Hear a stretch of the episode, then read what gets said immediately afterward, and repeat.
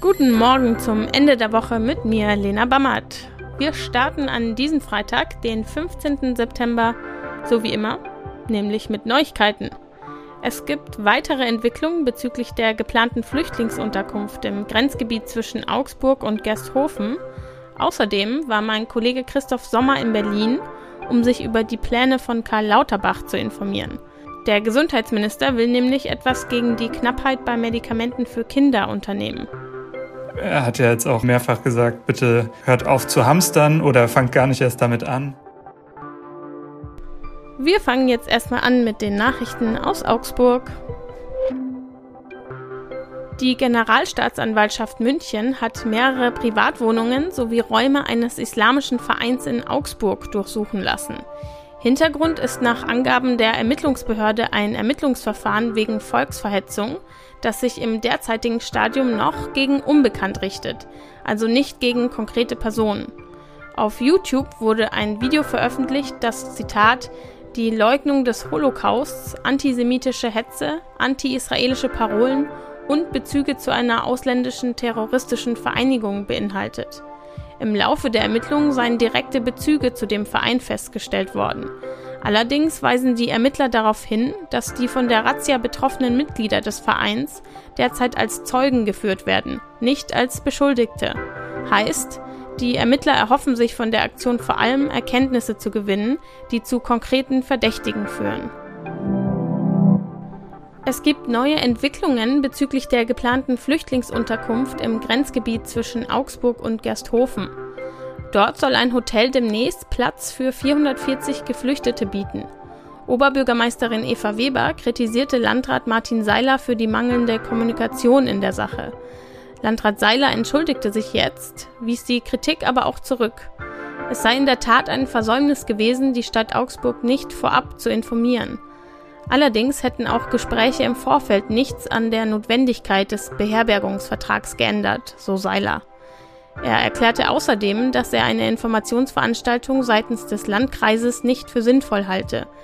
Die Fragen, die aktuell beantwortbar seien, habe man öffentlich beantwortet. Zitat, eine öffentliche Veranstaltung würde aus meiner Sicht nur den Personen eine Bühne bieten, die von vornherein eine negative Grundeinstellung gegenüber den Geflüchteten haben und die gefühlten Ängste ihrer Mitmenschen für die eigenen Zwecke missbrauchen möchten.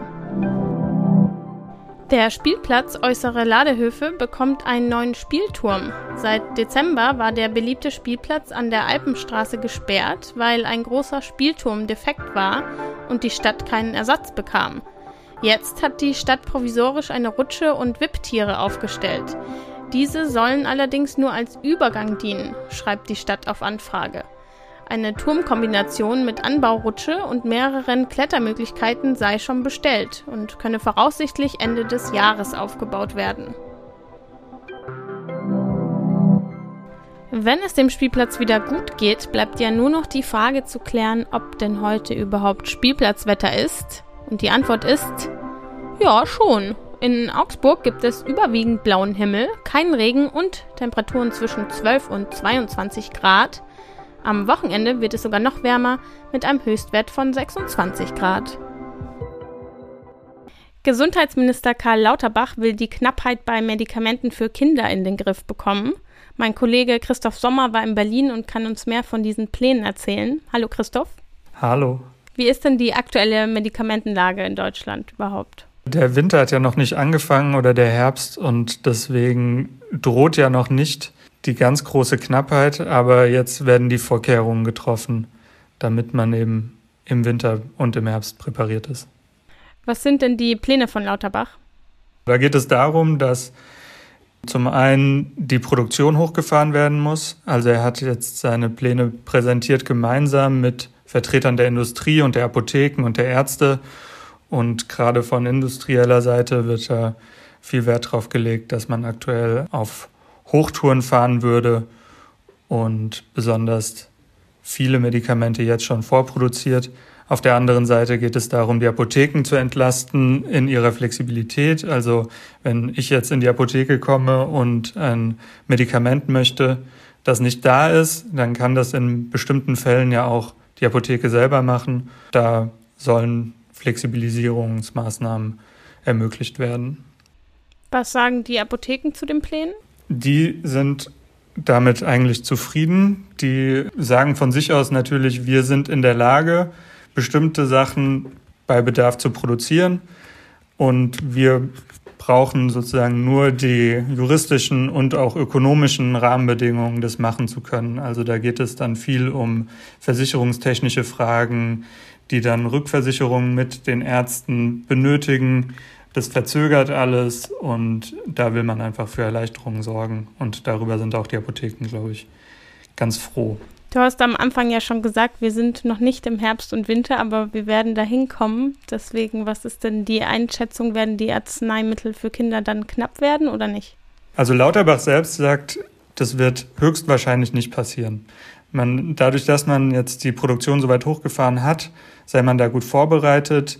Auch in der Koordination mit den Ärzten und mit den Apotheken fährt man jetzt so eine Art ja, Sensibilisierungskampagne er hat ja jetzt auch mehrfach gesagt, bitte hört auf zu hamstern oder fangt gar nicht erst damit an. Das heißt, der möchte darauf hinwirken, dass das alles läuft und er ist da zuversichtlich. Was man jetzt natürlich noch nicht abschätzen kann, ist, ob es im Winter zu einer besonders starken Grippewelle kommt wie im letzten Jahr. Und das würde natürlich die Pläne nochmal verschärfen. Aber Stand jetzt, wenn wir einen durchschnittlichen Winter haben, dann ist Lauterbach sich eigentlich sicher, dass das äh, gut verlaufen wird. Gibt es Notfallpläne, falls es dann doch zu einer starken Grippewelle kommen sollte? Also er hat jetzt auch ähm, eine Expertengruppe eingerichtet, die die aktuelle Lage die ganze Zeit beobachten soll und ihm wöchentlich Bericht ablegen soll, die dann sozusagen Empfehlungen auch geben kann, ob jetzt andere Maßnahmen notwendig sind. Er hatte angesprochen, dass man dann zum Beispiel auch kurzfristig die Importe stärken könnte von neuen Arzneimitteln oder sowas. Danke, Christoph. Alles klar. Wir machen weiter mit dem Blick aus Augsburg auf die Welt. Heute findet der 13. globale Klimastreik statt. Geplant sind nach Angaben der Aktivisten und Aktivistinnen von Fridays for Future hunderte Aktionen rund um den Globus.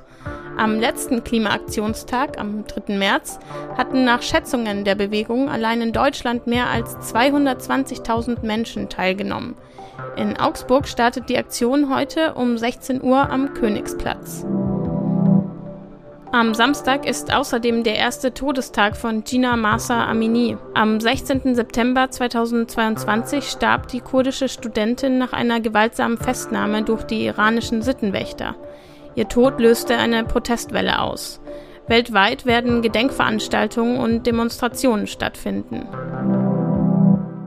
Deutschland hat zu wenige Ladesäulen für E-Autos. Das sagt der ADAC. Vor allem in Touristengebieten in den Urlaubszeiten reiche die Ladeinfrastruktur nicht aus, um den Bedarf zu decken. Der Autoclub warnt, dass Urlaubsreisen mit dem E-Auto so unattraktiver werden. Zum Schluss noch ein Tipp fürs Wochenende. Da sollten jetzt alle Hunde sehr aufmerksam die Ohren spitzen. Falls ihr Menschen einen Dackel habt, könnt ihr ihm ja vielleicht auch helfen und die Schlappohren so ein bisschen anheben und hochhalten damit jetzt auch wirklich gleich ankommt, was ich sage. Ich warte kurz. So, jetzt. Am Samstag und Sonntag ist im Familienbad am Plärrer von 10 bis 18 Uhr Badetag. Und zwar nur für Hunde. Aber seid jetzt nicht traurig, ihr dürft als Frauchen und Herrchen bestimmt auch mit. Es sind sogar Menschen ohne Hunde willkommen. Viel Spaß! Danke an euch fürs Zuhören und danke an Christoph Sommer für das Gespräch. Ich wünsche euch einen schönen Tag, ein schönes Wochenende und am Samstag gibt es auf diesem Kanal wieder eine neue Folge unseres Wirklich Spitze Podcasts zur Landtagswahl und am Montag hört ihr hier die Stimme meiner tollen Kollegin Greta Prünster. Bis dann!